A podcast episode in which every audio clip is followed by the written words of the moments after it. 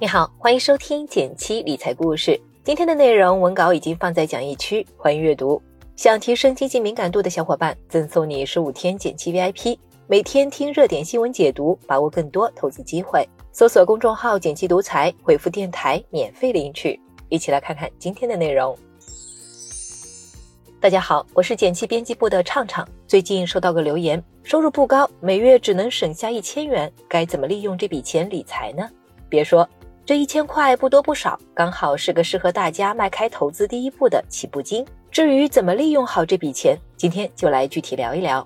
身边刚好有个朋友灰灰，情况类似，我私下问了问他的情况，工资到手六千块，每月扣掉两千二的房租，留两千八百元应付衣食住行、水电煤，能省一千元。但对他而言，理财真正的难点是一来自己还没有明确目标，不知道什么时候要用钱。二来，财富积累刚起步，总想收益再高点儿，这跟大多数人刚开始理财时的想法差不多。但问题是，怎么解决呢？站在上班族的立场上，我觉得一个完整的方案至少得满足三个需求：第一，门槛低，一千元能轻松参与；第二，省心，时间精力占用少，保证工作至上，毕竟工资高了，存钱更快些；第三，充分利用复利，本金少时要借助时间的力量。取这三点的交集，基金定投会是个不错的选择。但很多人都还没有接触过基金，如何开始呢？这里请允许我介绍一个小白定投起步法，完成这三步，基金定投的入门就差不多了。结合灰灰的情况，讲讲实际操作。第一步，计算比例，就是算你的可投资额在月收入的占比。按灰灰的情况，就是一千除以六千等于百分之十六点六七。为什么要算这个呢？打个比方。小明和小强每月都能拿一千元定投，只不过小明月薪五千，而小强月薪两万。问他俩的定投方案能一样吗？答案显然是不一样，因为同样亏五百块，对两人来说痛感是不同的。所以在定投开始前先算一算很有必要。如果数值小于等于百分之十，全投指数基金也未尝不可。但如果大于百分之十，就不建议全投了，亏钱了可能承受不了。第二步，动态调整。接下来，请你扪心自问一句：能接受的最大亏损是多少？灰灰就是个超怕亏钱的人，再加之他的可投资金占工资比例超过百分之十，所以我建议他先从风险适中的纯债基金开始定投。一方面，它虽有涨跌，但不至于大起大落，不用担心大亏。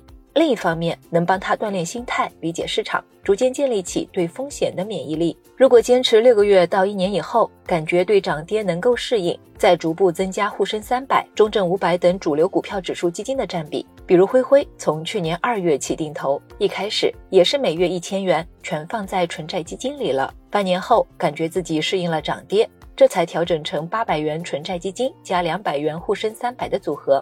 最近我在问他，已经把指数基金的占比提高到百分之四十了。通过这样动态的投资调整，更容易摸索出适合自己的投资组合。第三步，坚持定投，最后就是老生常谈的坚持了。看似每月一千元的小钱，积少成多才能攒下一桶金哦。当然，很多人也问，为什么非得定投？一次性买入不更省心吗？除了技术层面能拉低平均持有成本的原因外，定投在我看来也是一个刻意练习的过程。首先，他帮我建立起了定时定额储蓄的习惯，让存钱变成一件不必占用大脑的条件反射。其次，就像练习跑马拉松一样，你不可能第一次就能完成四十二点一九五公里，而是要从第一个五公里开始，逐步增加练习距离。投资在某些层面也一样，从零元到五十万，一定不会是一蹴而就，而是要日积月累。同样，投资的能力也不会自己冒出来，需要从你的第一个一千元开始练习。这在我看来是定投更大的价值。好了，今天的内容就到这里了。看完今天的内容，你是否对资金规划有了新思路呢？记得右下角给我点个赞，鼓励我哦。别忘了根据音频开头的提示，免费领取十五天减七 VIP 哦。听懂最新投资机会，比别人更快一步。